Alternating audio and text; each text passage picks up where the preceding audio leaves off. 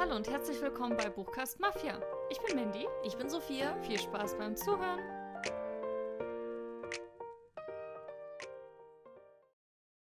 Hallo. Hallo. Willkommen zurück zu einer neuen Folge. Zu einem neuen Lesemonat. April 2023.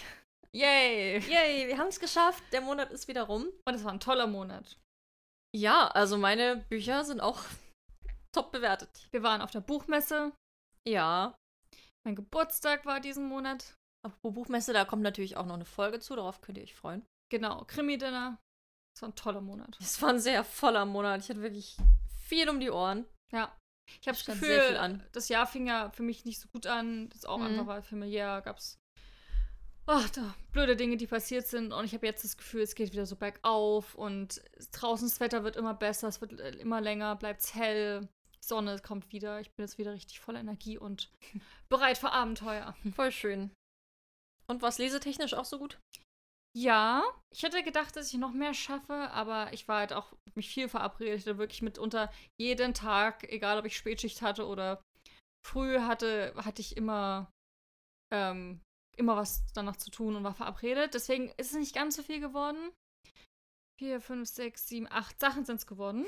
18 für Mandy nicht ganz so viel. Ja, aber man muss dazu sagen, da ist eine Graphic Novel mit dabei und ein Bilderbuch dabei. Hm. Und eins, was auch illustriert ist. Also fünf habe ich davon gelesen. aber ich bin trotzdem super happy und zufrieden und da sind auch ein paar gute Bücher dabei gewesen.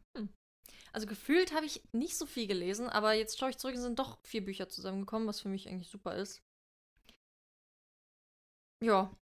Und dafür richtig gute Bücher auch. Also ich hatte eine gute Lesezeit. Ja, für mich war diesen Monat nicht so richtig. Mh, na doch, ein Highlight war dabei. Aber viel auch im Durchschnitt, würde ich sagen. Soll ich mal erzählen, was ich alles Ja, gelesen habe? Okay. Und zwar hat der Monat angefangen mit Let's Be Wild von Nicole Böhm und Annabel Stehl. Das war ja auf meiner Frühlings-Read-Liste drauf. Dann Die Reise von James Newbury. Das ist der zweite Teil von dem großen Panda und kleiner Drache. Dann den Abschluss der Westwell-Trilogie Hot and Cold von Lina Kiefer. Ein Bilderbuch, ein Löwe in der Bibliothek von Michelle Knutzen. Sorry, ich habe es nur für dich getan von Bianca Iosivoni. Dann den zweiten Teil der Loop-Trilogie The Block von Ben Oliver. Und ähm, die Graphic Novel Horde, das erste Zeitalter von Gronk und mit Konsorten. Erzähle ich dann nachher noch ein bisschen was dazu. Konsorten. Schön. Ich habe gelesen How Do I Tell Them I Love Them von Cason Calendar. Tödliche Spiele, die Tribute von Panem von Suzanne Collins, also der erste Hunger Games. Gerereadet zum dritten Mal, glaube ich. Ähm, Vanitas Rot wie Feuer von Ursula Posnanski. Das ist der Abschlussband der Vanitas-Reihe. Mhm. Und The Raven Hood, Band 1 Flock von Kate Stewart. Ja, am besten du fängst an, weil Ja. du wieder mehr hast als ich. Ähm, ja, ich fange mal mit den ähm, so grafischen Sachen vielleicht an. Du hast jetzt vier, genau. Dann mache ich mal die drei grafischen zuerst. Das geht ja bestimmt ein bisschen schneller. Mit dem Bilderbuch. Ein Löwe in der Bibliothek. Ähm, dem habe ich vier Sterne gegeben. Da habe ich eine Bibliothekseinführung dazu gemacht und das Buch dann vorgelesen. Geht es eben um so einen Löwen, der plötzlich in der Bibliothek auftaucht und alle sind so, Löwe in der Bibliothek, darf der das überhaupt? Gibt es da, gibt's da Regeln dagegen? Wird schnell klar, nee, es gibt keine Regeln, die Löwen ausschließt. Hm, was machen wir denn jetzt mit dem? Der will eigentlich nur vorgelesen bekommen, den ganzen Tag. und ähm, das war eine ganz tolle Geschichte, die den Kindern unglaublich gut gefallen hat. Also ich glaube, für die Kinder, für die wären es fünf Sterne gewesen. Aber mit einer ersten Klasse, also wer da Kinder in dem Alter hat, ich glaube, der hat da ganz große Freude mit dabei. Was ich vor allem toll fand, ist, dass der Löwe nicht selber gesprochen hat. Hm. Also es war ein richtiger Löwe. Der hat Ja. verstanden, was du von ihm wolltest, aber der hat selber nicht geredet. Und das fand ich, hat es ein bisschen reifer gemacht, fand Ja. ich. Ich mag sprechende Tiere auch nicht so gern. Ja, mag ich schon. Also wenn es halt im Tierreich einfach spielt, dann hast du halt Tiere, die miteinander reden. Das finde ich auch cool. Aber das fand ich einfach schön und die Illustrationen sind auch sehr schön gemacht. Also ganz, ganz tolles Buch. Ähm, und dann habe ich, wie gesagt, den zweiten Teil von Großer Panda und Kleiner Drache gelesen, Die Reise. Das habe ich als Rezensionsexemplar ähm, bekommen. Vielen Dank dafür. Und ich fand das sehr toll. Fünf Sterne. Ähm, habe ich so ein Zitat auch rausgeschrieben bei der Rezension. Schwierigkeiten sollten uns von nichts abhalten, sagte großer Panda. Die Natur sagt uns damit nur, dass wir einen anderen Weg finden müssen. Hm. Und ähm, was ich toll fand beim großer Panda und kleiner Drache, bei dem ersten Teil, ähm, sind das mehr so Gespräche und Dialoge, die die beiden zusammenführen. Und das wurde so ein bisschen eingebettet in so eine, ja, immer so eine kleine Handlung, ähm, die sich über mehrere Seiten zog. Und dann war die nächste Handlung. Und dann wurden so philosophische, ja, so Zitate und Sprüche und dann immer wieder, immer einer von den beiden stand vor einem Problem. Also gerade der kleine Drache, oft der große Panda wie so als so, so war schon so Buddha-mäßig immer geantwortet. Und das war auch sehr toll. Hier fand ich schön, ähm, dass der kleine Drache irgendwann bemerkt, dass er nicht mehr so glücklich ist. Die haben einen tollen Ort gefunden im ersten Buch, wo sie leben möchten und haben da ihre Freunde und ihr Zuhause und das ist alles schön und toll. Aber kleiner Drache spürt, dass irgendwas fehlt. Es fühlt sich nicht so richtig gut an und ja, er kann es auch nicht benennen, was ihm fehlt. Und da sagt großer Panda, nee, wäre es, wenn wir dann einfach mal den großen Fluss überqueren, den wir, auf den wir jeden Tag blicken. Einfach mal raus und gucken, was die Welt bringt. Und das machen die beiden auch. Und ähm, ja, schlechtes Wetter kommt auf und die beiden ähm, landen auf dem Meer und landen dann irgendwo, wo sie wissen, dass sie nie wieder nach Hause zurückkommen können. Und ähm, ja, müssen dann sich irgendwie zurechtfinden. Also es war wirklich eine Geschichte, die Reise, auch mit am Ende am Ziel. Und das fand ich toll, dass halt wirklich wie eine Geschichte war. Dass es halt nicht nur so ein, Ab so ein, so ein Austausch von tollen Zitaten war, sondern ein bisschen mehr mit Inhalt. Und dazwischen eben so tolle ähm, Zitate mit dabei waren und Dialoge, die die beiden führen. Und wo ich gemerkt habe, dass ich da mehr rausnehmen konnte, einfach für mich. Und es war sehr, sehr, sehr schön toll auch, wie das illustriert ist. Das Buch ist wunderschön. Also James Murray hat es selber auch gezeichnet alles. Und was ich auch toll fand, dass er eine eigene Farbpalette dann hatte für den, wo sie dann eben auf dieser, auf dieser neuen, ihrem neuen Zuhause sozusagen landen. Fand ich irgendwie auch toll, dass sich das richtig abgehoben hat. Ist alles so in diesem asiatischen Setting, aber eben hat sich dadurch abgehoben. Ähm, ich fand es äh, so eine Achterbahnfahrt. Ähm, es gab diesmal auch viele düstere Stellen, ähm, weil ja eben die von zu Hause abgeschnitten sind. Ähm, aber auch viele Lichtblicke, Fehlschläge. Es war immer so ein Auf und Ab und dadurch halt sehr realistisch und authentisch. Hm. Und James Norrie hat da selber eine, eine, so seine Vergangenheit so ein bisschen damit aufgearbeitet, was ich toll fand. Also es war sehr fantastisch, sehr authentisch und wunderschön anzusehen. Fünf Sterne dafür. Und das letzte grafische, und da kommen wir zu den Geschichten dann äh, ist Horde das erste Zeitalter. Und ähm, das ist der Graphic Novel zum Pen and Paper. Untertitel ist Queste vor dem Feste.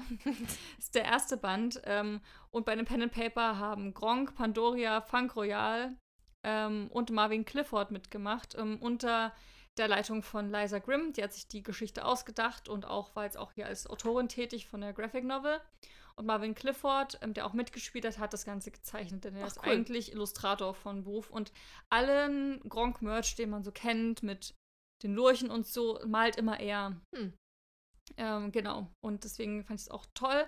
Ähm, ich muss sagen, das Pen Paper habe ich damals zum Teil geguckt. Ich habe es auch nur angefangen. Es war, war, mir zu chaotisch. Ja, ich muss sagen, es war mir ein bisschen zu albern. Mhm.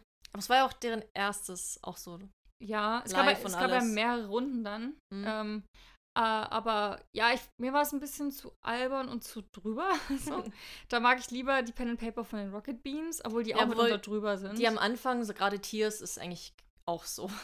Ja, aber irgendwie ja, fand ich das irgendwie gelungener und war jetzt deswegen hier, lag es in der Bibliothek und dachte ich mir, cool, leih ich mir aus und probiere das mal und ich, ähm, also ich war total überwältigt, denn ich hatte den größten Spaß meines Lebens. Es war wirklich so toll, hat so viel Freude bereitet. Ich musste so viel lachen. Was im Pen and Paper nicht so funktioniert hat, weil es dann vielleicht zu albern war, war hier richtig, richtig gut. Hm. Gerade durch die Illustration, wo die Charaktere ja auch sehr überzeichnet sind und sehr, ja, so, das passt dann halt wieder in dieses Setting halt rein. Irgendwie, man muss das ja ausspielen und gerade im Pen and Paper haben die das oft nicht gespielt. Der ja. nur erzählt der XY, der macht jetzt das und das. Also nicht von ich mache jetzt das und das. Und mhm. das war ein großer Bonus und ich hatte wirklich eine tolle Zeit. Ich werde mir das auch selber holen, weil das was sein wird, wo ich glaube ich immer, wenn ich so vielleicht wenn es mir nicht so gut geht, kann ich mir voll gut vorstellen, dass man da nochmal reinblättert und guckt, weil man einfach komplett in der eigenen Welt ist. Ähm, es geht da um vier Helden, ehemalige Helden. Ähm, gibt es halt diesen typischen so Zauberer, es gibt ähm, eine Heilerin, so ein, Gott, wie heißen die immer, so ein so einen großen Krieger, so einen Kämpfer. Tank. Ja, genau, der Tank. Und dann gibt es den Dieb in der Runde. Ähm, genau, und dann eben so eine Zauberin, die so ein bisschen Hinweise gibt und die helfen möchte. Denn eines Tages der, ähm, der Krieger und die Heilerin, die haben sich zusammen, also haben wollen sich ein bisschen zu Ruhestand setzen und eine Taverne gründen.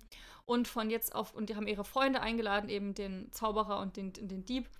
Und dann plötzlich taucht so ein riesige Kuppel auf aus Magie. Wenn man da rangeht, verbrennt man sofort und die wollen das halt, wird dann ein neues Abenteuer. Und ähm, ja, gehen eben auf eine Quest. Und was ich halt cool finde, sind so die Charaktere sind einfach super lustig. Gerade so der Krieger, der ist so groß und massig und schwer und kann fast ganze Sätze bilden. Oft reicht es nur für ein Wort. Ähm, der, der, ich glaube, der heißt auch nicht Zauberer, sondern Zauderer der kennt jeden Zauberspruch auf dieser Welt und kann keinen davon richtig ausführen. es geht immer grandios schief. So der Dieb, der die ganze Zeit nur am, am, am Einpacken ist im Hintergrund, der so Zeug ganz zusammenklaut. Die, Heil, äh, die, doch die Heilerin ist eigentlich die einzigst normale so ein bisschen. Die ist auch voll krass badass unterwegs. Es war einfach ein Fest. Es hat so viel Spaß gemacht. Also ich freue mich auch total auf Band 2 dieses Jahr anscheinend. Und grafisch ist das Ganze der Hit. Also hm das ist so detailverliebt. Ich war auch ganz oft, dass ich mir die Bilder ganz lange angeguckt habe, weil man immer noch was erkennt und sieht. Und das war einfach total toll. Also ich bin sehr überrascht gewesen. Ich habe dem Buch fünf Sterne gegeben. Ich fand es ganz, ganz toll. Ich finde es cool, dass es überhaupt existiert, dass sie das gemacht haben, mhm. dann alles so zu visualisieren. Ja. Und ich muss auch sagen, dass ich jetzt auch richtig Lust habe, das Pen and Paper weiter. Also ja, das wäre meine nächste Frage. Ja, also gerade jetzt, wo ich auch weiß, was ja so passieren wird, habe ich da voll Lust drauf. Und ich denke, man wird ja dann auch besser beim Spielen. Ja, auf jeden Fall. So. Zumindest war es bei den Rocket Beans ja auch so voll die Entwicklung und jetzt sind die richtig cool. Und ich kann mir vorstellen, dass bei Gronk und so, das dass das auch ja. mit der Erfahrung kommt. Also kann ich nur empfehlen, wenn ihr das Pen and Paper gesehen habt. Ich habe auch von Leuten gelesen in Reviews, die das gar nicht kannten, die es einfach im Buchladen gesehen haben und den Stil cool fanden und hm. mitgenommen hm. haben und das auch gefeiert haben und toll fanden. Hm. Also, ich glaube, sowohl als auch empfehlenswert. Gut, ähm, bei mir sieht die Sache ja einfach aus. Ich habe nur Romane gelesen diesen Monat. Angefangen mit How Do I Tell Them I Love Them von Case Calendar. Die Review ist auch schon vor einer Weile auf Instagram erschienen, also wer uns da folgt, kennt die wahrscheinlich schon. Aber hier nochmal ein bisschen ausführlicher kann man im Podcast immer drüber reden. Das war ein Rezensionsexemplar aus dem Lux Verlag und ich habe mich sehr darüber gefreut, denn es geht um eine nicht-binäre Hauptfigur, nämlich Lark Winters. Kurz zu Pronomen. Ich werde einfach die Pronomen aus dem Buch übernehmen. Ich habe das auf Deutsch gelesen und da wurden die Pronomen they, them verwendet. Also mit D. Ich schätze mal, im Englischen gibt es ja they und them. Im Deutschen ist ja nicht, gibt es keine breit festgelegte Meinung so, für welche Pronomen man nimmt. Es gibt ganz viele unterschiedliche. Hier war es eben they, deswegen würde ich die jetzt auch nehmen. Genau, Lark Winters ist nämlich ein junger Mensch, ähm, der davon träumt, eben Autor, Autorin zu werden. Ähm, und eigentlich schon ganz lange diese eine Geschichte im Kopf hat, wo es auch um eine nicht-binäre Protagonistin, Sternchen geht, ähm, mit Flügeln. Und jedenfalls versucht Lark immer wieder dieses Skript irgendwie rauszubringen in die Öffentlichkeit, einen Verlag zu finden, der das verlegt, aber er hält bisher halt nur Absagen, weil es zu jung ist, zu queer, nicht glaubwürdig genug, zu viele farbige mhm. Charaktere, ganz viele unterschiedliche Meinungen, die da draußen existieren. Und vor allem erhofft sich Lark aber durch sein, äh, durch deren Twitter-Account so ein bisschen Berühmtheit zu erlangen und äh, da bekannter zu werden und dadurch eben auch bessere Chancen für das Manuskript zu haben. Ja. Allerdings ist eines Tages äh, Larks Freund Kasim zu Besuch, äh, ehemals bester Freund. Die beiden waren mal richtig, richtig eng miteinander. Allerdings sind dann so Sachen vorgefallen und die haben sich unfassbar voneinander entfernt. Und Kasim ist irgendwie kurz allein in Larks Zimmer, ist an, an deren Computer und plötzlich ist da dieser Tweet draußen auf Larks Account. der eben wortwörtlich heißt How do I tell them I love them, also wo es um unerwiderte Liebe geht. Und alle Leute glauben natürlich, dass Lark das geschrieben hat. Und dementsprechend, ja, es verändert auch dieser Tweet so deren Ansehen an der Schule und das Verhalten so den Leuten dem gegenüber.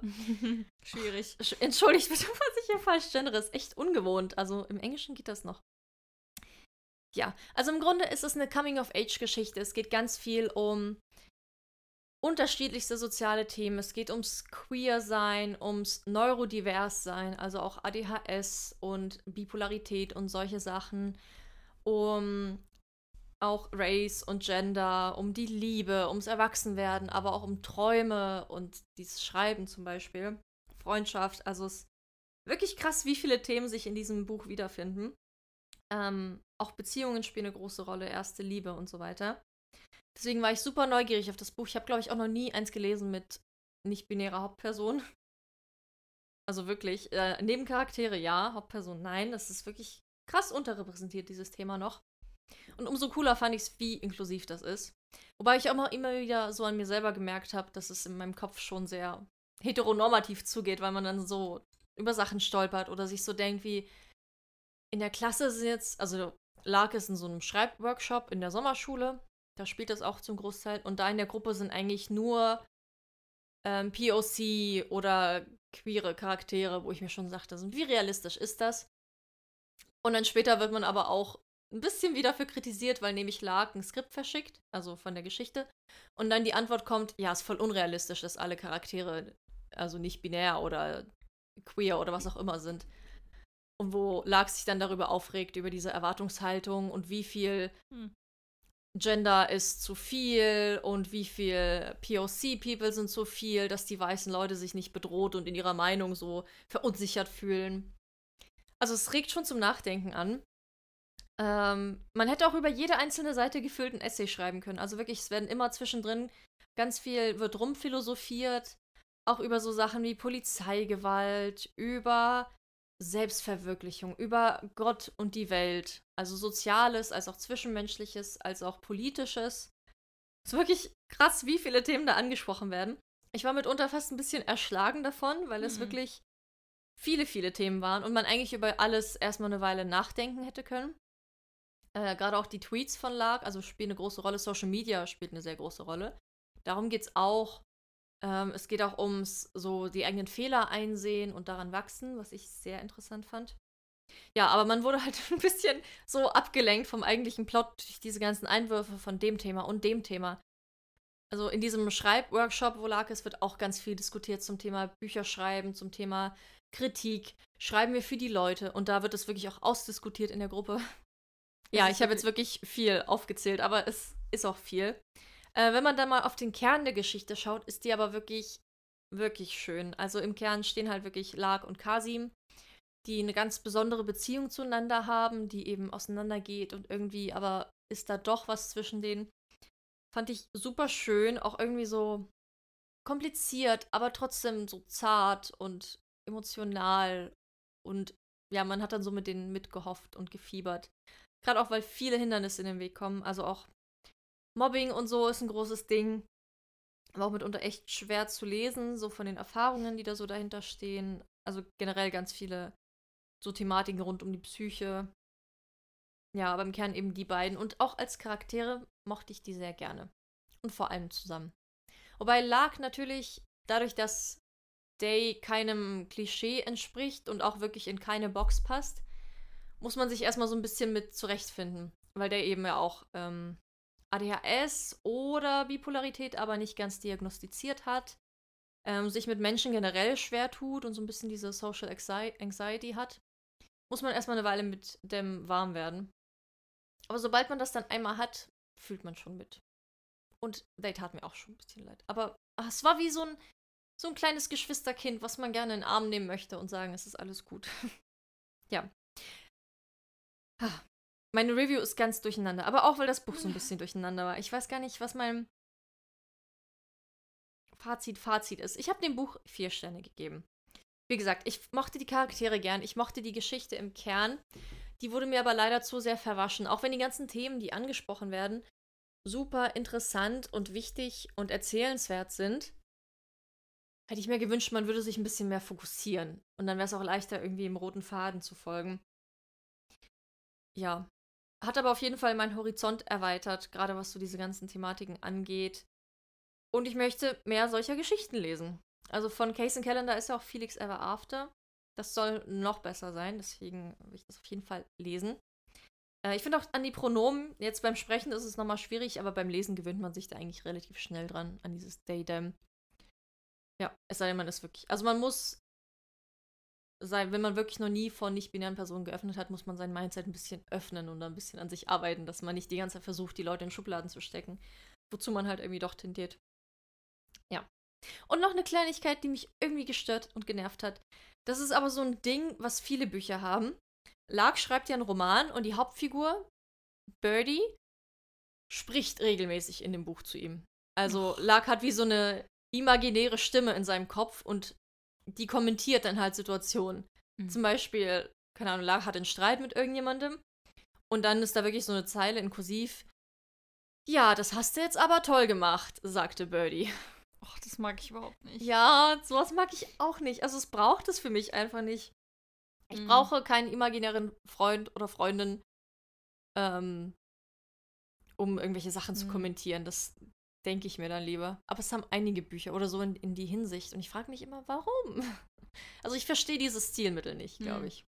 Das trifft es ganz gut. Ja, aber davon abgesehen, ne? Ein Vier-Sterne-Buch. Ich fand's schön. Ich bin auch echt froh, dass ich es gelesen habe. Und würde auf jeden Fall empfehlen, auch mal so in die Richtung zu lesen. Aber ich bin gespannt, weil Felix Ever After noch besser sein soll. Ob mir das auch besser gefällt. Okay, dann mache ich äh, weiter mit ähm, dem Highlight für mich im Monat. Let's Be Wild von Annabelle Stehl und Nicole Böhm. Auf das Buch habe ich mich so gefreut, weil die Werbung dafür klang ganz, ganz toll und es, und es klang nach einem Buch, was sich so ein bisschen abhebt von der Masse. Und das war es für mich auch. Ähm, in der Geschichte geht es um vier Protagonisten. Die haben alle ihre eigene Stimme bekommen im Buch. Ähm, zum einen Shay, die ist jetzt nach New York gezogen und ähm, ihr, für sie geht ihr Traum in Erfüllung, denn sie ist, oh Gott, wie war ihr Job? Ich glaube, irgendwas mit Assistentin. Ja, auf jeden Fall, sie arbeitet in einem Unternehmen, hat sie einen Job bekommen, wo ihr Onkel, das hat das mitbegründet. Er ist mittlerweile gestorben, aber das war so ihr größter Traum, schon wo am Anfang ähm, immer ihr davon erzählt hat und so klang das für sie einfach nach dem Place to be. So, dort möchte sie auch mal arbeiten. Und das ist eine Marketingagentur für Influencer, also eigentlich eine Influencer-Agentur, die dann so quasi die Werbedeals ähm, mit denen mitbegleitet, ähm, sie weitervermittelt, ähm, mit denen auch auf Shootings geht, um den Feed zu füllen und so weiter und so fort. Genau. Und dort darf sie jetzt eben auch ähm, arbeiten, eben also als Influencer-Managerin. Hatte auch einen ziemlich guten Posten ergattert. Ähm, sie begleitet hat ähm, Tyler, ihr allerbester Freund, schon seit x Jahren. Ähm, und er hat jetzt auch einen Job bekommen als ähm, Assistenz der Geschäftsführung. Genau. Und ähm, bei ihm weiß man nicht so richtig, also bei ihr ist es halt dieser große Traum. Und bei ihm, bei ihm ist irgendwas vorgefallen, merkt man so schon sehr schnell, warum er auch die Zelte abgebrochen hat. Und ich meine, klar, das ist so ein, er wollte nicht von seiner besten Freundin getrennt werden, aber irgendwie gibt es da schon noch ein bisschen mehr, was so vorgefallen ist, warum er unbedingt auch mit weg wollte aus der Stadt. Ähm, und äh, zusammen mit Shay und ähm, Tyler arbeitet dort auch Ariana und Ariana ist ganz hoch aufgestiegen und ist quasi auch ähm, somit die Leiterin von den ganzen so Werbesachen und Veranstaltungsmanagement macht sie ganz, ganz viel. Ähm, und sie steckt in einer ziemlich toxischen Beziehung, wie sich sehr schnell feststellt. Und ähm, als letztes gibt es dann noch Ivy. Ivy ist ähm, aus Deutschland und ähm, sie wurde jetzt quasi für einen Auftrag engagiert, weil sie hat sich in so einer Nacht- und Nebelaktion halb betrunken von ihrer Freundin bei dieser Agentur beworben, von der sie schon ganz viel gehört hat. Und das wäre ihr größter Traum. Und eigentlich war es mir so eine, so eine Quatschbewerbung, die sie da gemacht hat. Aber sie wurde irgendwie angenommen. Das ist auch so ein Trope. Denn ihre, ihr Portfolio überzeugt halt echt. Und man merkte auch, wenn Ivy Fotos schießt, dass sie so einen ganz krassen Blick so für die Dinge irgendwie hat. Genau, und ähm, ist dort jetzt als Fotografin und alle haben ziemlich zu tun. Auch Shay macht am Anfang Fehler. Evie hat eventuell vergessen, sich ein Visum ausstellen zu lassen und darf dort, ist dort eigentlich illegal eingereist. Ähm, und jeder hat so seins, womit er arbeiten muss. Aber insgesamt, ähm, genau, spielt in New York, eben dieser tollen großen Stadt. Ähm, ich muss sagen, ich finde Bücher, die New York spielen, fand ich immer so okay. Hier habe ich auch New York lieben gelernt. Irgendwie auch die Plätze, die sie besuchen, gehen auf Rooftop-Bars, sind im diesem einen krassen Museum dort kann mich leider nicht den ganzen Namen erinnern, sorry. Ähm, aber wo dann zum Beispiel so ein großer Tempel mit drin steht, wo sie dann Veranstaltungen haben. Also es ist, mhm. einfach, ist einfach toll und grandios. Und ich fand, das Buch ist für mich so der Inbegriff von Empowerment. Weil so habe ich mich gefühlt während des Lesens. Ich hatte durchweg positive Gefühle und Assoziationen mit dem Buch. Ähm, ich habe auch New York lieben gelernt und ähm, ich fand alle Protagonisten so sympathisch und authentisch ganz viele Probleme, die sie hatten, spielen sie auch in meinem Mikrokosmos ab. Deswegen fand ich das so authentisch. Das waren mal also. Also klar, ich meine, New Adult hat immer echte Probleme, wobei das gar nicht New Adult ist, einfach Roman. Mhm. So. Liebe spielt auch eine Rolle, ähm, aber jetzt nicht vorrangig. Ähm, aber ja, die hatten mal so. Die sind doch alle so Ende 20, also so auch genauso alt wie ich. Und die hatten alle, wie gesagt, so so Sachen, mit denen sie zu kämpfen hatten, gerade auf Arbeit und so, wo ich mich ganz oft drin auch gesehen habe. Wo ich dachte, ja, es ging mir auch schon mal so. Ja, so eine Situation hatte ich auch schon. Ja, das kenne ich von da und daher. Das war irgendwie richtig toll. Und es war mal nicht so fernab der Realität. Weil manchmal sind die ja so übertrieben, ja. so ein Weltschmerz. Kommen wir dann später noch zu einem Buch. Ähm, ja, also das fand ich ganz, ganz, ganz toll und ich freue mich super auf Teil 2. Also es hat auch da schon ein gutes Ende, aber es wird auch noch einen zweiten Teil geben mit den gleichen Charakteren. Ähm, es wurde am Anfang so ein bisschen beworben, dass es so den Vibe hat für The Bold Type. Dann habe ich, ich kannte die Serie nicht, da habe ich einen Trailer geguckt und fand den Trailer richtig gut und habe dann angefangen, die Serie zu gucken, noch bevor ich das Buch gelesen habe. Und ich liebe diese Serie. Ich bin jetzt, habe noch, glaube ich, drei Folgen von dieser Serie, da bin ich Krass. durch. Habe die wirklich durchgesuchtet. Da geht es halt auch um drei Frauen, die zusammen einem, bei einem Magazin arbeiten. Und es ist so eine Serie, die ist richtig up to date. Die holt ähm, unsere Generation komplett ab. Also so die Millennial hier, ähm, hier, ähm, einer Generation, die sind alle so alt wie wir auch. Und das finde ich so cool, weil das so Probleme sind und, und Sachen geschildert werden, die halt in unserem Kosmos eine große Rolle spielen. Mhm. Auch wahnsinnig Empowerment und alles und die super starke Frauen, sehr feministisch, sehr cool. Und hier eben auch habe ich diesen Vibe total gefühlt und gespürt. Also ich bin ganz glücklich, dass ich das Buch ausgesucht habe. weil es ja erstmal nicht so krass spannend klingt. Wenn man ja. das zum ersten Mal hört, es klingt als eine Geschichte von vier interessanten Charakteren. Aber wie gesagt, ich fand es auch richtig cool und trotzdem auch spannend, weil man ja wissen wollte, was mit denen passiert. Hm. Also sehr toll. Let's Be Wild von Nicole Böhme und Annabel Steele. Bei mir ging es dann weiter in dem Monat, beziehungsweise so die ganze Zeit parallel. Habe ich die Tribute von Panem, äh, den ersten Teil, nochmal gelesen von Suzanne Collins. Mein Herz hat irgendwie ganz lange nach diesem Buch gerufen. Ich weiß nicht, ich hatte so Situationen im Alltag, die mich irgendwie daran erinnert haben. Und dann dachte ich mir so, ach komm, du hast jetzt so Bock darauf. Eigentlich hast du Rezensionsexemplare und ausgeliehene Bücher, aber du hast so Bock auf Panem, dass ich es dann einfach genommen habe und nochmal gelesen habe. Das ist jetzt das dritte oder vierte Mal, ich bin mir nicht sicher. Also ich habe es Minimum zweimal schon gelesen. Einmal Deutsch, einmal Englisch, wahrscheinlich schon dreimal. Wahrscheinlich ist das das vierte Mal, dass ich es gelesen habe. Und ich habe auch beim Lesen festgestellt, dass Panem so eins der Bücher ist, wo ich mich wirklich exakt dran erinnern kann. Also mhm. mitunter auch konkrete Passagen und was sie sagt und so, wie es geschrieben ist. Äh, zusätzlich dadurch, dass ich den Film auch so super oft gesehen habe, wahrscheinlich ist es erst recht ganz bildlich in meinem Kopf. Aber ich habe das Buch ja mit, keine Ahnung, 13, 14 oder so damals gelesen, war hin und weg, habe es in einem Rutsch verschlungen und seitdem begleitet es mich. Und ich liebe es. Es hat so viel Spaß gemacht, wirklich das nochmal zu lesen. Gerade weil ich wusste, was passiert, habe ich mich so drauf gefreut und es war einfach cool. Es war richtig cool. Ich habe es total gefühlt. Ich finde auch, zwischendurch hatte ich mal in den Jahren so einen Punkt, wo ich mir dachte, ja, eigentlich ist gar nicht so gut geschrieben. Es wird sehr oft das Wort so sagen benutzt, wenn jemand was sagt. Also nicht so viel Abwechslung. Aber jetzt beim Lesen fand ich, es ist super geschrieben. Es ist halt sehr auf den Punkt und so zack, zack, zack, die Dinge passieren hintereinander weg. aber dadurch ist es so spannend und cool. Und ja, man fiebert einfach übelst mit, weil auch, ach, ich wünschte, ich hätte es nochmal zum ersten Mal gelesen. Ich wünschte, ich könnte es zum ersten Mal nochmal erleben. Ich weiß noch, wie spannend das war. Man hatte so eine Angst, ob Katniss überlebt oder nicht. Ja, also war voll der Comfort Read. Ich hatte die ganze Zeit Spaß. Ich habe es auch zwischendurch pausiert, um ein anderes Rezensionsexemplar erstmal zu lesen und dann wieder Panem genommen. Und es war einfach immer toll. Ich liebe, ich liebe Katniss, ich liebe Peter. Ich liebe alles daran. Ich habe nochmal fünf Sterne gegeben. Surprise. Cool. Ich kann nur empfehlen, lest eure Lieblingsbücher einfach nochmal. Hm. Es gibt so Leute, die lesen jedes Buch nur einmal. Warum? Wenn ihr so eine tolle Zeit hattet, macht's doch einfach nochmal. Ist immer noch toll.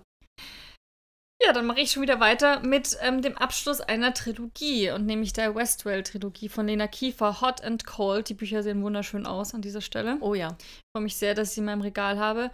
Ähm, und ich habe jetzt nämlich, für mich zählt Westwell zu Urlaub irgendwie dazu, weil mir ist aufgefallen, ich habe den ersten Teil in der, in der Türkei gehört, den zweiten in Wien und jetzt war ich in Südtirol und dachte ich mir so, naja, da bleibt ja nur Westwell als Buch, ne? hab damit angefangen, ähm, hatte auch eine gute Zeit mit der Reihe, aber ich muss sagen, ähm, es war jetzt das Finale und insgesamt lässt mich die Reihe schon sehr enttäuscht zurück. Oh, schade. Also, ja, es hat ja sehr stark angefangen, ja, fand ich auch. aber irgendwie war es dann immer wieder das Gleiche. Ich glaube, für mich wäre es als Dilogie stärker gewesen. Man merkt schon, dass in Band 2 und 3 insgesamt sehr wenig passiert, was dann auch, wenn was passiert, spielt es keine Rolle fürs Ende. Also Hm. keine. Ähm, und auch die inneren Dialoge wurden derart ausgeschmückt, dass ich oft das Gefühl bekam, dass man hier so eine Mindestanzahl erreichen musste, also Mindestseitenzahl. Aha. Und also auch bei den inneren Dialoge, die Motive haben sich immer und immer und immer Monologe. wieder. Hm? Innere Monologe. Ja, was habe ich gesagt? Zweimal hast du Dialoge gesagt. Ach so, ja. Die haben sich immer und immer wieder wiederholt, was ich einfach super anstrengend fand irgendwann. Also es gibt, ich glaube, ich habe jetzt von fünf oder mehr Trennungen der beiden gelesen. Oh, es wow. ist ein Hin und ein Her. Immer wieder bricht die Welt zusammen. Es ist alles so schlimm und furchtbar. Und dann wird irgendwann erwähnt, dass sie schon, kennen sie schon seit einem Jahr. Das finde ich jedes Mal so, seit einem Jahr. Und jedes Mal bricht aber die Welt zusammen und alles ist in Stücke und ach, keine Ahnung. Ich denke mir auch ganz oft so, ja, ihr könntet auch einfach in Flieger steigen und in Europa leben. Ja, aber sie will doch das aufklären mit ihrer Schwester und so. Ja, aber weißt du, für diesen Weltschmerz und dieses Ganze, also irgendwann war es mir einfach zu viel. Und gerade in Band 2, ach, ich weiß nicht, also es war einfach, es war immer wieder das gleiche, das gleiche Geschehen. Ähm, ja, und keine Ahnung, wie oft, also fünf, fünf, über fünf Trennungen und fünfmal so oft wurde beschrieben, wie das Herz bricht. Also, das war einfach zu viel. Ich war am Ende auch ziemlich froh, dass ein Ende unter der Geschichte stand, weil ich immer noch froh war, es abgeschlossen zu haben. Mhm. Weil ich hätte es nicht nochmal lesen können, wie die beiden sich trennen und wieder irgendwas Schlimmes passiert. Ähm, ja, ich fand auch die Auflösung, zu der es ja am Ende kommt, von dem Tod der beiden Geschwister, fand ich überhaupt nicht gelungen. Übelst plump. Wieder schon fast cartoonartig. Jemand erzählt, ähm, wieso, weshalb, warum. Fand ich einfach auch ein bisschen drüber, weil ich dachte, okay, es ist so offensichtlich und so doof gewesen und überhaupt nicht, weil ich dachte ja, das ist irgendwie ausgeklügelt und sie haben ja dann diese Schnitzeljagd und folgen einem Hinweis nach dem anderen. Aber am Ende wäre es alles nicht, ist es egal, weil die Auflösung was ganz anderes ist und total banal. So. Huh. Und das fand ich irgendwie auch schade, dass es da nicht zu einem richtigen Showdown kommt oder irgendwie spannend ist. Es wird so kurz abgehandelt. Wo ich mich am Ende frage, okay, also ging es wirklich nur um dieses Hin und Her und wir lieben uns, wir lieben uns nicht. Ja, fand ich irgendwie echt schade. Ich meine, ich habe ja schon in meinen Reviews zu Band 1 und 2 hatte ich halt viele positive Aspekte. So die Atmosphäre fand ich schön, ist auch toll geschrieben. Und ich finde auch beide habe ich als Charakter, als Charaktere halt durch die inneren Monologe auch weiß ich genau, wer die beiden sind, aber es war irgendwann zu viel. Hm. Und das finde ich echt ein bisschen schade. Ich habe den letzten jetzt dreieinhalb Stunden gegeben. Ich glaube, realistisch hätte er vier bekommen.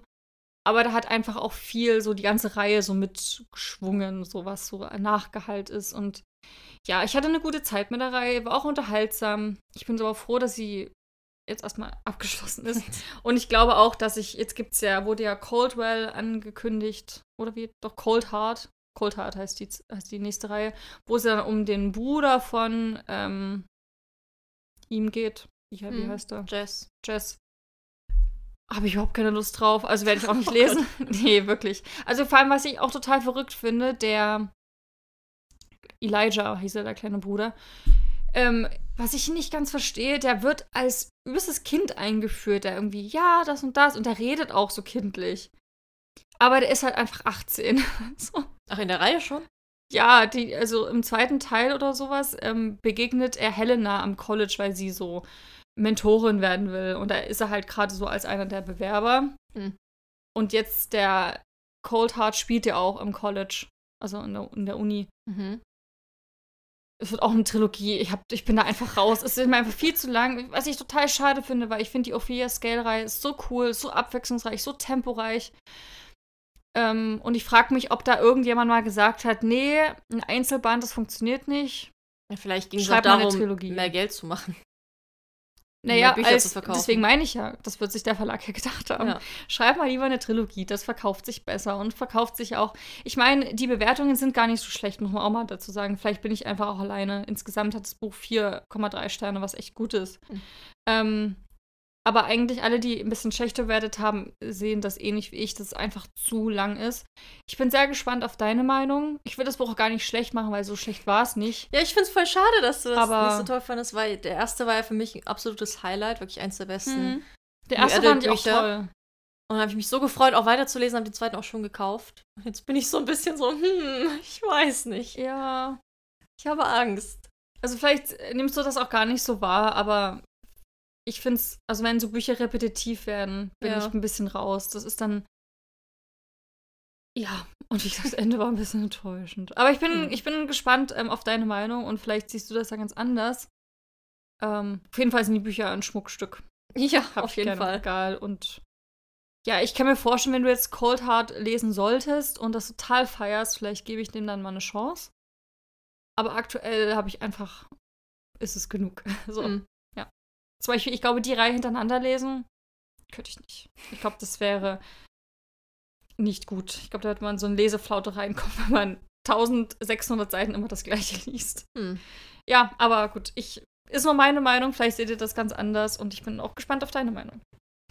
Naja, die Reihe hintereinander lesen ist jedenfalls ein gutes Stichwort, denn ich habe eine Reihe hintereinander weg verschlungen und jetzt den dritten und letzten Band gelesen von Vanitas. Ode wie Feuer heißt der dritte von Ursula Posnanski. Es ist für mich super ungewöhnlich, dass ich eine Reihe wirklich hintereinander weglese. Das mache ich ganz, ganz selten. Meistens lese ich eins und mache dann ein Jahr Pause. Aber ich fand die Reihe so toll. Habe ich dem letzten, ja, dem letzten habe ich auch fünf Sterne gegeben super cool. Es ist eine Thriller-Reihe. Ähm, Ursula Posnanski schreibt ja alles Mögliche. Bisher mochte ich all ihre Bücher, ähm, wo es um eine ehemalige. Wie erkläre ich das? Caroline. Ich will auch gar nicht zu viel zum Inhalt sagen, habe ich letzten Monat schon, aber Caroline arbeitet, hat mal bei der Polizei gearbeitet mit denen zusammen und wurde da in so eine Bande eingeschleust Mhm. in Frankfurt. Allerdings, also sie sollte dabei helfen, eben die kriminellen Machenschaften aufzudecken. Allerdings ist das gehörig schiefgegangen. Sie ist fast gestorben. Ähm, und diese Bande soll nun auch denken, dass sie tot ist, weil wenn sie wüssten, dass sie lebt, würden sie sie sofort ausschalten.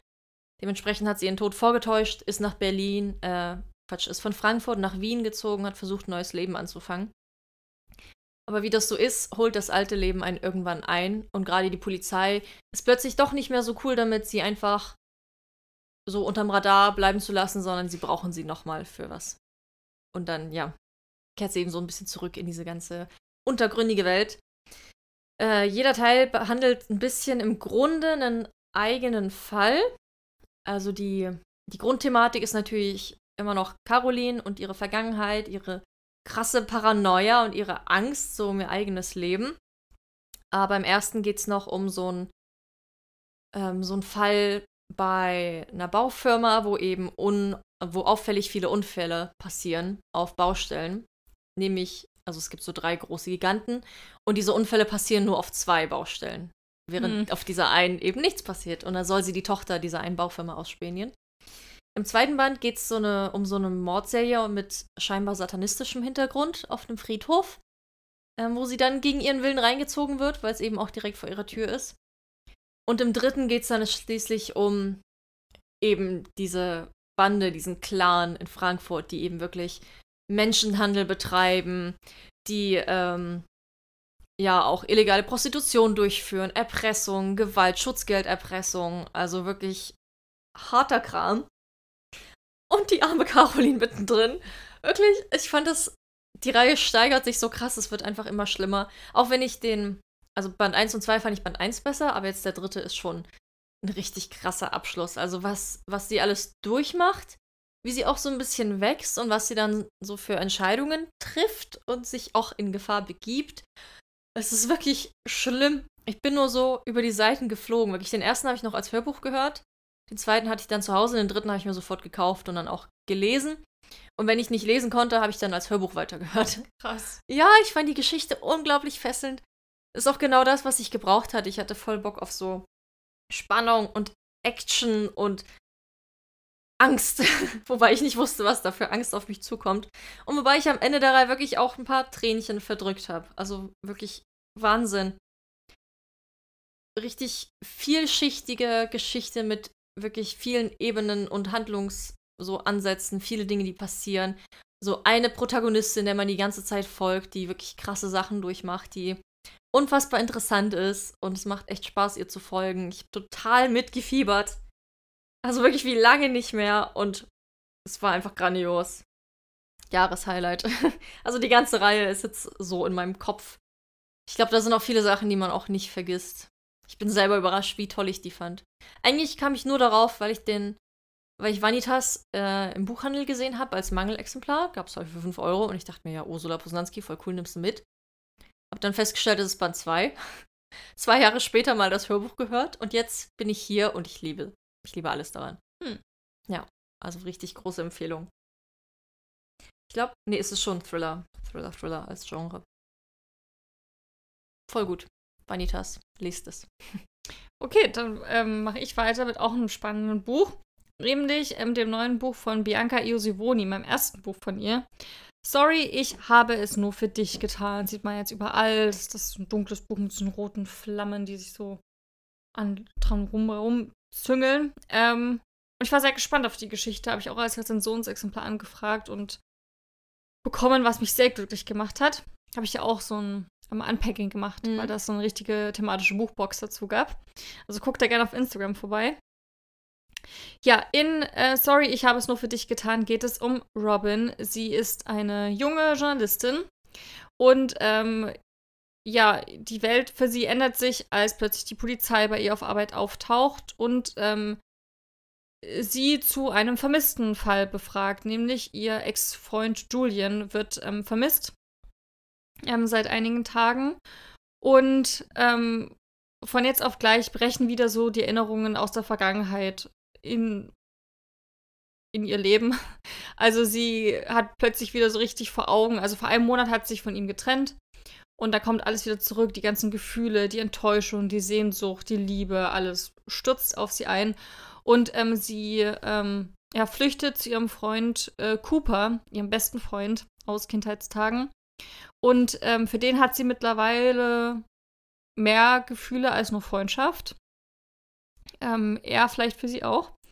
Ähm, ja, und spätestens als sie so ein bisschen in den Verdacht gerät, etwas mit Julians ähm, Verschwinden zu tun zu haben, ähm, beginnt so ein Katz-und-Maus-Spiel, wo sie selber total ähm, auch Angst hat einfach. Ja. Ähm, ich habe dem Buch vier Sterne gegeben. Ich fand, es war, also es ist kein Thriller oder ich glaube, es wird sogar beworben als Romantic Thrill. Mhm. Ist es überhaupt nicht.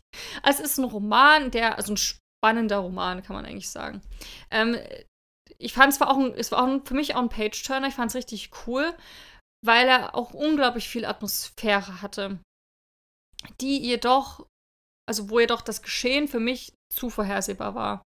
Also es gab ganz viele Hinweise auf den weiteren Storyverlauf, sodass mich die ganzen Twists und Wendungen der Geschichte nicht mehr so richtig überraschen konnten. Ich habe eigentlich alles kommen sehen. Auch das Ende war für mich vorhersehbar. Ähm, aber ich würde sagen, trotz dessen ähm, hatte ich meine große Freude daran, weil, obwohl ich wusste, was passieren würde, die Atmosphäre so toll war. In dem Buch ähm, tut, tut das Wetter immer ihre innere Gefühlslage widerspiegeln, was ich toll fand. Also man fängt schon an, wo sie im Regen zur Arbeit kommt. Irgendwie ist es düsterer als sonst. Dann taucht eben die Polizei bei ihr auf und es gibt einen großen Sturm und dann kommt es zum Schauen. Also das fand ich halt richtig cool gemacht und gelöst. Ich finde es auch ein perfektes Buch für die Herbstzeit, weil es eben die ganze Zeit so regnerisch und stürmisch irgendwie ist. Mhm. Ähm, war sehr toll. Spielt, glaube ich, auch New York. Alle Bücher haben dieses, diesmal in New York irgendwie gespielt. Ähm, ja, und deswegen hatte ich trotzdem richtig Gänsehaut bei ähm, so manchen Entwicklungen. Ähm, ich war richtig an den Seiten gefesselt, wollte unbedingt wissen, wie es weitergeht. Obwohl ich auch sagen muss, dass ähm, ich am Anfang ziemlich zu tun hatte mit der Geschichte. Man erfährt ja nicht so richtig, was das Thema ist vom Klappentext her. Es wird aber sehr schnell klar, was mit Julian so schiefgelaufen ist und woran es ein bisschen gelegen hat. Fand ich zumindest. Ähm, und wenn man da vielleicht auch eigene Erfahrungen mal gemacht hat mit dem Thema, liest sich das ganze Buch auch echt schwer, muss ich sagen. Gerade weil man dann selber wieder so Flashbacks bekommt von damals und an mhm. die will man sich vielleicht nicht erinnern. Und da habe ich am Anfang auch überlegt, ob ich es sogar abbreche, weil ich so ein ungutes Gefühl die ganze Zeit hatte in meinem Bauch, wo ich wirklich gemerkt habe, okay, das Thema ist nicht so richtig was für mich. Gibt es da eine Triggerwarnung? Ja, aber ich lese die nie durch, weil die ja, spoilern, spoilern ja. ja.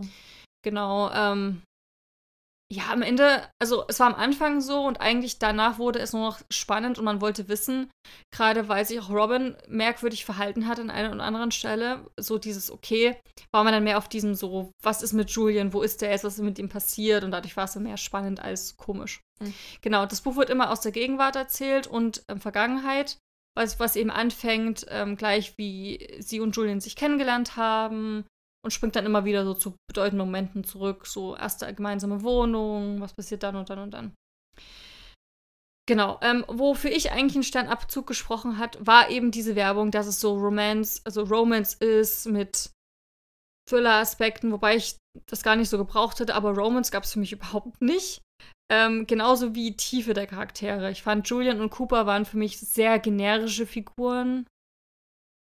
So, ja, einfach sehr generisch. So hat seinen besten Freund immer für dich, also für dich da ist und so. Und da hat mir einfach ein bisschen mehr Tiefe gefehlt. Auch Robin, die erlebt zwar viel, aber ich habe das Gefühl, ich konnte sie nicht so richtig als Charakter greifen. Und das hat mir ein bisschen gefehlt. Ähm, und ja, so prickeln, wie gesagt, habe ich auch keins gespürt. Es gibt mal ähm, eine kleine Sexy Time oder zwei, wenn man das so will, aber ja, ich habe die überhaupt nicht mehr so gefühlt. Also vielleicht auch schon beim allerersten Kennenlernen zwischen Robin und Julian für mich schon die Alarmglocken geschrillt haben. Hm. Also komplett. Ich war schon so mein, oh mein Gott.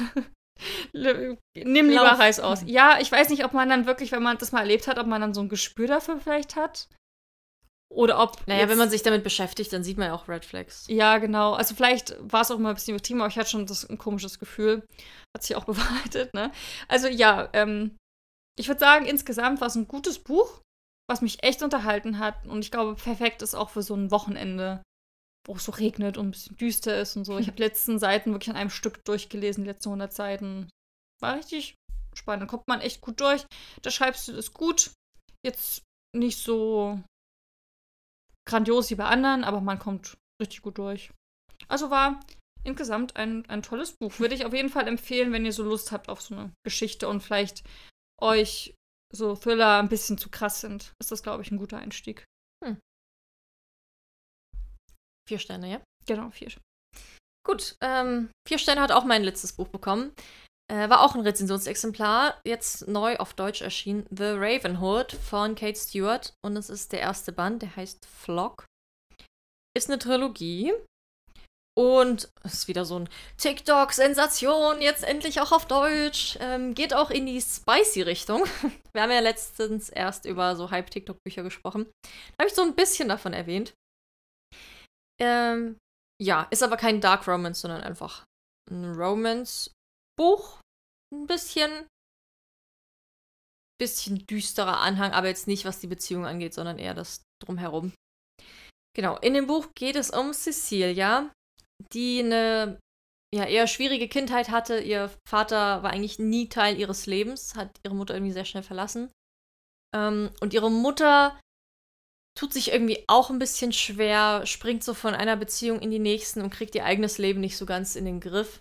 Also Cecilia ist eigentlich eher die verantwortungsvolle Person da in diesem Gefüge.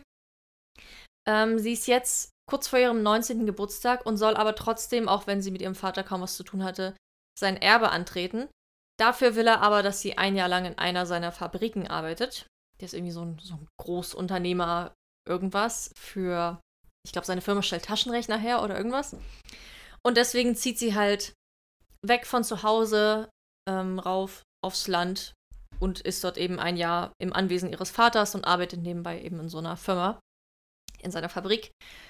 Und in diesem Ort lernt sie dann auch sehr schnell auf Arbeit jemanden kennen, nämlich Sean. Das ist so ein Kerl, der direkt ein bisschen, einerseits hm. Sunny Boy, andererseits irgendwie gefährlich und sehr von sich überzeugt. Er lernt sie kennen und so entwickelt sich eben eine Liebesgeschichte. Allerdings nimmt er sie gleich mit zu sich so nach Hause in seine WG oder was das ist. Und dort merkt sie auch schnell, dass die, die Kerle dort ein sehr besonderes Band haben. Alle haben dieses Rabentattoo irgendwo auf ihrem Körper und irgendwas hat es da mit denen auf sich. Also irgendwas ist da wahrscheinlich nicht ganz sauber, was sie da so treiben. Also es schreit so ein bisschen nach Gefahr.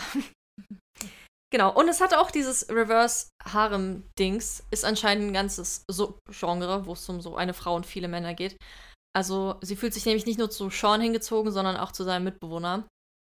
Dominik heißt der. Der auch so ein bisschen, bisschen Enemies to Lovers ist, aber auch, der ist der Klischee böse, dunkle Typ, schwarze Haare, düstere Erscheinung, krass groß und durchtrainiert. Für alle was dabei. Ähm, ich finde das Buch aber ziemlich cool. Ich habe es jetzt vor kurzem erst beendet, habe noch gar keine Rezension eigentlich aufgeschrieben.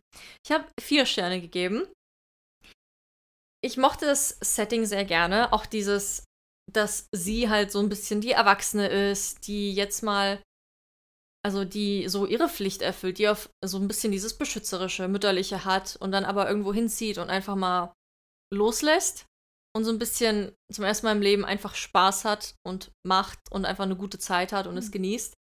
Ähm, es ist ja Erotik, aber so die Art und Weise, wie sich damit auseinandergesetzt wird, mochte ich irgendwie auch gerne. Dass es so ähm, eben nicht nur Sean in ihrem Leben gibt, sondern auch der andere Kerl. Und es geht auch, eigentlich ist es eine polyamoröse Beziehung. Also die, ich will jetzt nicht so viel vorwegnehmen, aber die haben dann zu dritt, bandeln die so ein bisschen an. Und die beiden sind halt eigentlich völlig cool damit. Also die Männer haben jetzt nichts miteinander miteinander, aber für sie ist es völlig in Ordnung, dass sie mit ihnen beiden zusammen ist. Die respektieren einander, die sind nicht eifersüchtig. Ähm, und sie muss sich auch nicht entscheiden. Also sie sind einfach cool damit. Und das fand ich, fand ich irgendwie schön und fand ich cool zu lesen. Das ist halt nicht dieses Dreiecksbeziehung, Drama, für wen wird sie sich entscheiden, sondern dass alle irgendwie fein damit sind und dass einfach alle sich miteinander unglaublich wohlfühlen und eine coole Zeit miteinander haben. Nein, auch, auch so auf einer freundschaftlichen und Beziehungsebene und sowas. Mhm. War irgendwie schön, hat mein Horizont ein bisschen geöffnet.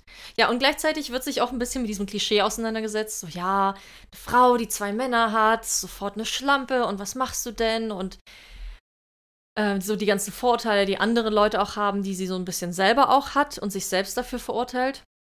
Und auch, also sie macht dann so einen Prozess durch von erstmal, wo kommt das eigentlich her? Warum fühle ich mich jetzt so schlecht? Muss ich mich schlecht fühlen? Ich habe einfach, alle sind glücklich, jeder ist fein damit, so ich bin glücklich, warum mache ich mich eigentlich fertig? Und das fand ich cool. Es war ähm, sprachlich manchmal ein bisschen gewöhnungsbedürftig. Das Buch hat auch, ich bin normalerweise sehr froh, dass ich Bücher mit Buchschnitt kriege. Aber da steht halt so auf dem Buchschnitt, entwickelst du etwa Gefühle für mich, Babe? Wunderschön. Ja, das ist wirklich nicht das schönste Zitat aus diesem Buch. Ich habe das so ausgepackt, weil die Bücher kommen vom Bloggerportal immer bei mir an. Ausgepackt, musste so lachen. dann habe ich das meinem Freund gezeigt. Guck mal, was Sophia liest. Und meinte auch so, aha. Also, ich weiß nicht, ob man den Buchschnitt gebraucht hätte. So ein Rabe ja. wäre cooler gewesen. Ja, da sind ja auch so Federn drauf. Die finde ich auch super. Aber so dieses Zitat. Mhm. Ja, und so mitunter die, die Sprachwahl und Wortwahl, ja, was so Körperteile angeht, ist ein bisschen viel. Da habe ich da einfach so drüber gelesen, war kurz so, mm, aber es geht dann.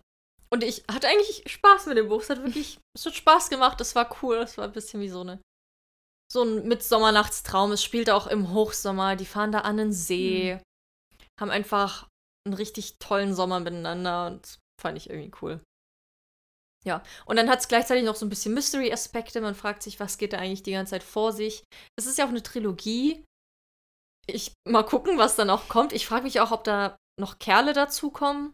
Aber es wirkt ein bisschen so. Und ich meine, Harem aus zwei Leuten ist ja ein bisschen wenig, würde ich sagen. Man denkt ja immer gleich so an zehn.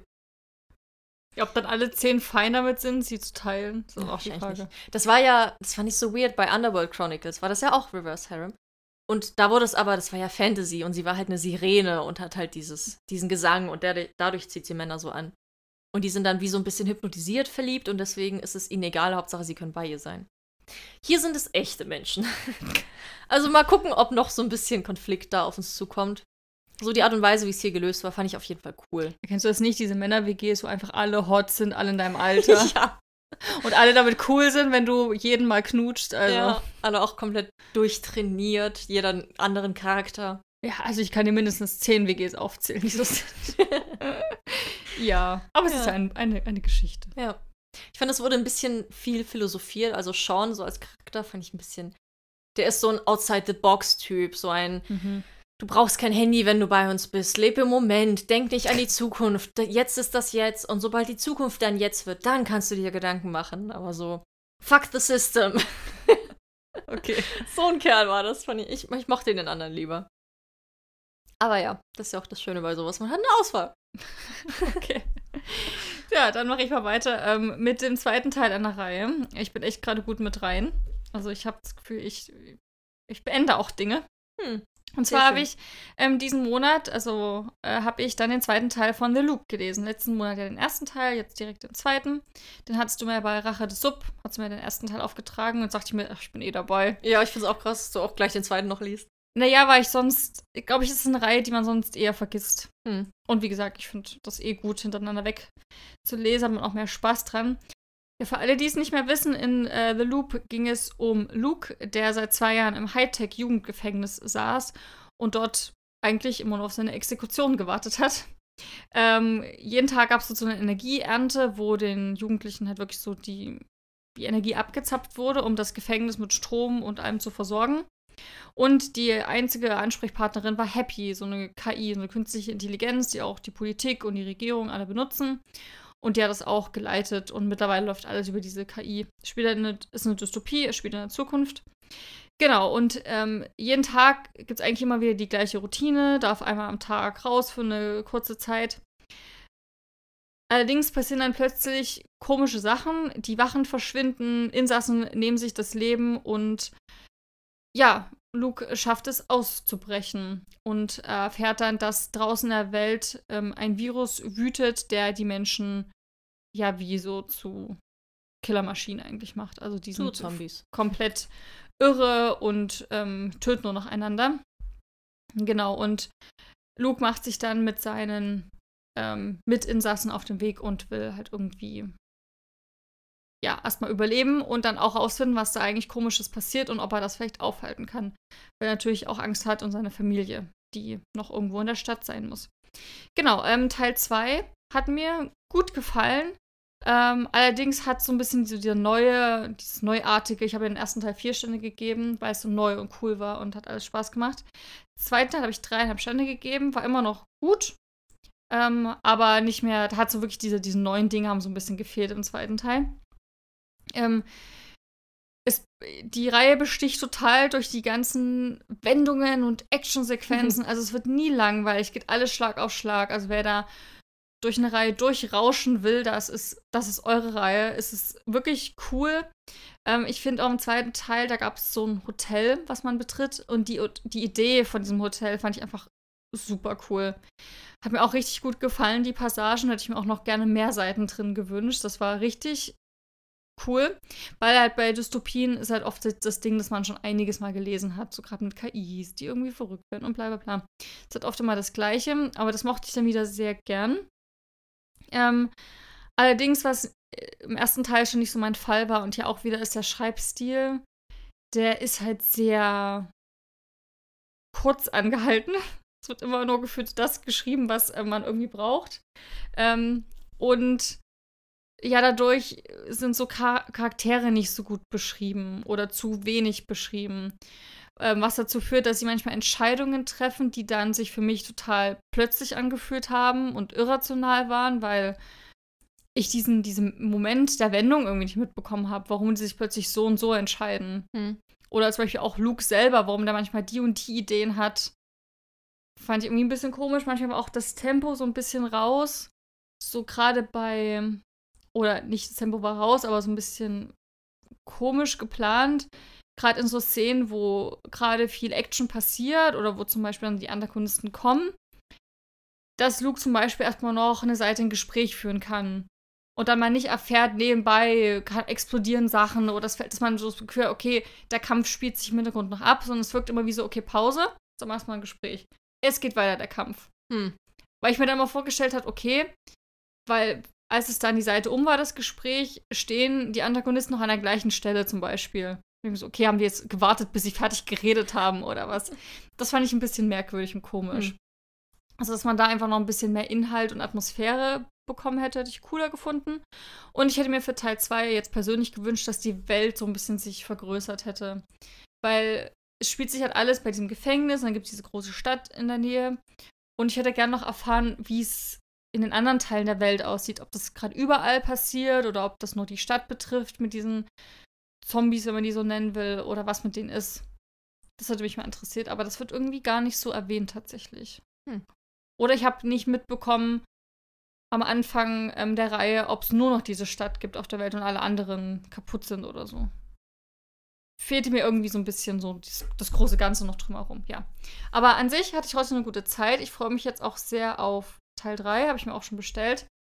Und gerade wie das Ganze ausgehen wird, bin ich wie sehr gespannt.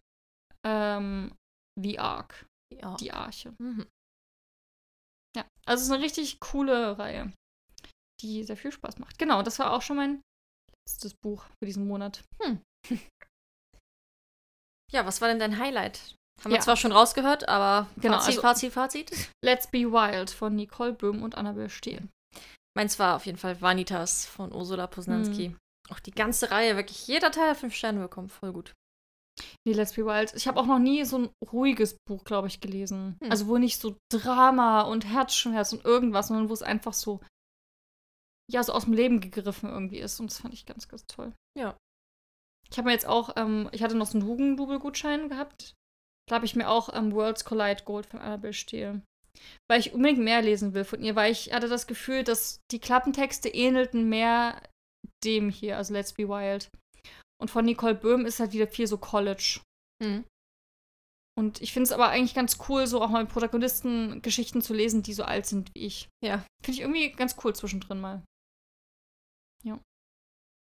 Ja, also war doch ein erfolgreicher Lesemonat. Auf jeden. Fall. Zweimal vier Sterne, zweimal fünf Sterne. ich bin happy. Vor allem auch die Abwechslung. Hm. Mal schauen, wie es nächsten Monat weitergeht, ne? Ja, ich bin auch sehr gespannt. Aber wir sind ja noch nicht am Ende, denn zuerst stellen wir euch noch unsere Neuerscheinungen vor, wie jede Woche.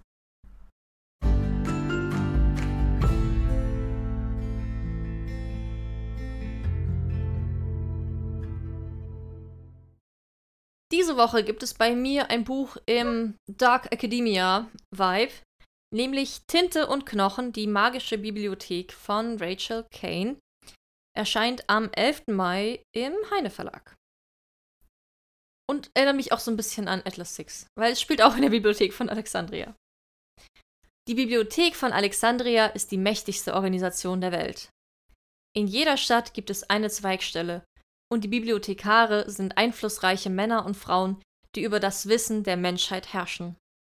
Der private Besitz von Büchern ist strengstens verboten. Jess Brightwell liebt Bücher, auch wenn er nur illegal mit ihnen zu tun hat. Er stammt aus einer Schmugglerfamilie, die Bücher auf dem Schwarzmarkt verkauft. Jess Leben ändert sich von Grund auf, als sein Vater ihn als Spion in den Orden der Bibliothekare einschleust. Jess reist nach Alexandria, um in der großen Bibliothek seine Ausbildung zu machen. Dort kommt er einer gewaltigen Verschwörung auf die Spur und stellt fest, dass den Großmeistern der Bibliothek ein einzelnes Buch mehr wert ist als ein Menschenleben. Der Klappentext klingt so ein bisschen holprig geschrieben, finde ich, über Jazz, Jazz, Jazz. Aber es sagt ja nichts über den Inhalt und wie er geschrieben ist aus. Richtig cooles Setting. Es hat für mich direkt wirklich so diese Vibes. Bibliotheken, so knisterndes Papier, schummriges Licht und so Bibliothekare, die da rumstreifen. Klingt auch irgendwie ein bisschen magisch. Mhm. Mal gucken, was es so auf sich hat damit. Tinte und Knochen, die magische Bibliothek von Rachel Kane. Und dann geht es weiter mit einem Buch, was ich, glaube ich, auch schon vorgestellt habe an irgendeiner Stelle von wegen Neuerscheinungen. Aber jetzt hier nochmal, weil es jetzt ganz bald rauskommt. Am 11.05. Die unerhörte Reise der Familie Lawson von TJ Klune. Die anderen beiden Bücher von ihm habe ich ja geliebt ohne Ende und ich freue mich jetzt auch sehr wieder auf das Neue. Auch ein tolles Cover, finde ich. In einem Baumhaus hoch oben in den Wipfeln eines idyllischen Hains lebt Familie Lawson. Vater Giovanni Lawson ist ein Roboter. Sein Sohn Victor Lawson ist ein Mensch.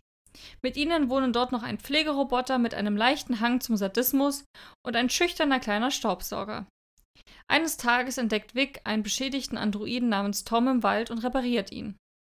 Dann wird Giovanni von seiner Vergangenheit eingeholt und in die Stadt der elektrischen Träume verschleppt, wo er neu programmiert werden soll.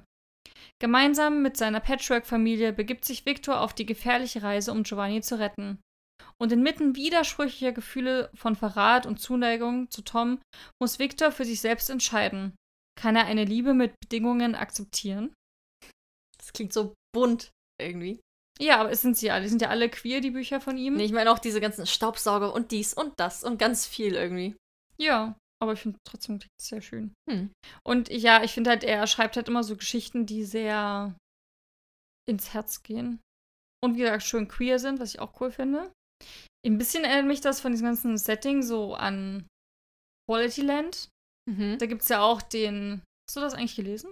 Ich habe das Hörbuch aber noch nicht gehört. Achso.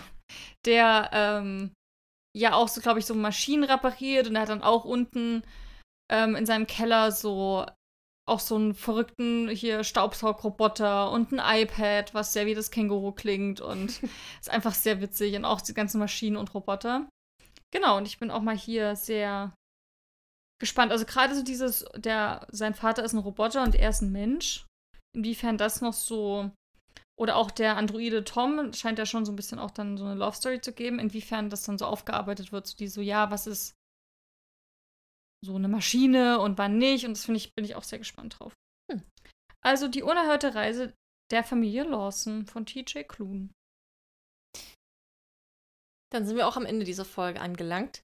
Nächste Woche ähm, ist es dann soweit. Es gibt wieder unseren alljährlichen, halbjährlichen Messetalk.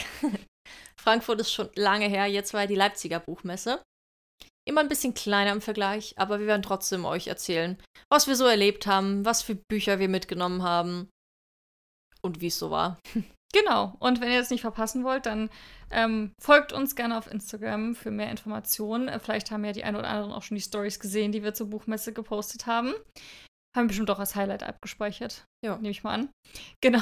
Und ähm, ja, ich freue mich sehr drauf, ein bisschen über die Buchmesse zu sprechen. Ich liebe Buchmessen. Also, Natürlich. toll. ja, und ähm, ich freue mich auch sehr dann auf nächste Woche, auf die Folge. Und ja, auf das Wochenende, wo wir ganz viel lesen werden.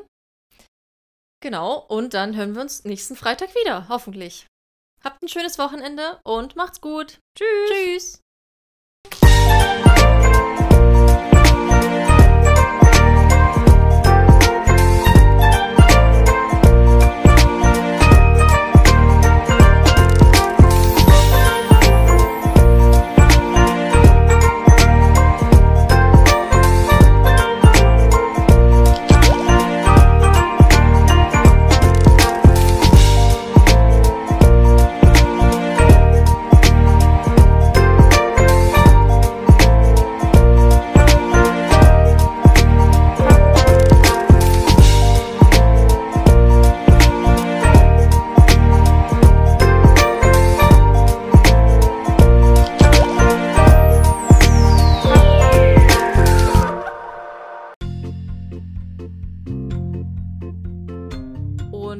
Schreibworkshop, wo Lark hingeht, wird auch nochmal viel diskutiert zum Thema Kritik zum Beispiel zu Büchern, zum Thema, wie viel dürfen wir. Sorry, ich konnte es nicht mehr aufhalten. Gesundheit. Also, ja, ich habe jetzt schon sehr viel aufgezählt, aber es ist wirklich viel. Hast du es dann mal? Äh, Fange ich jetzt nochmal an.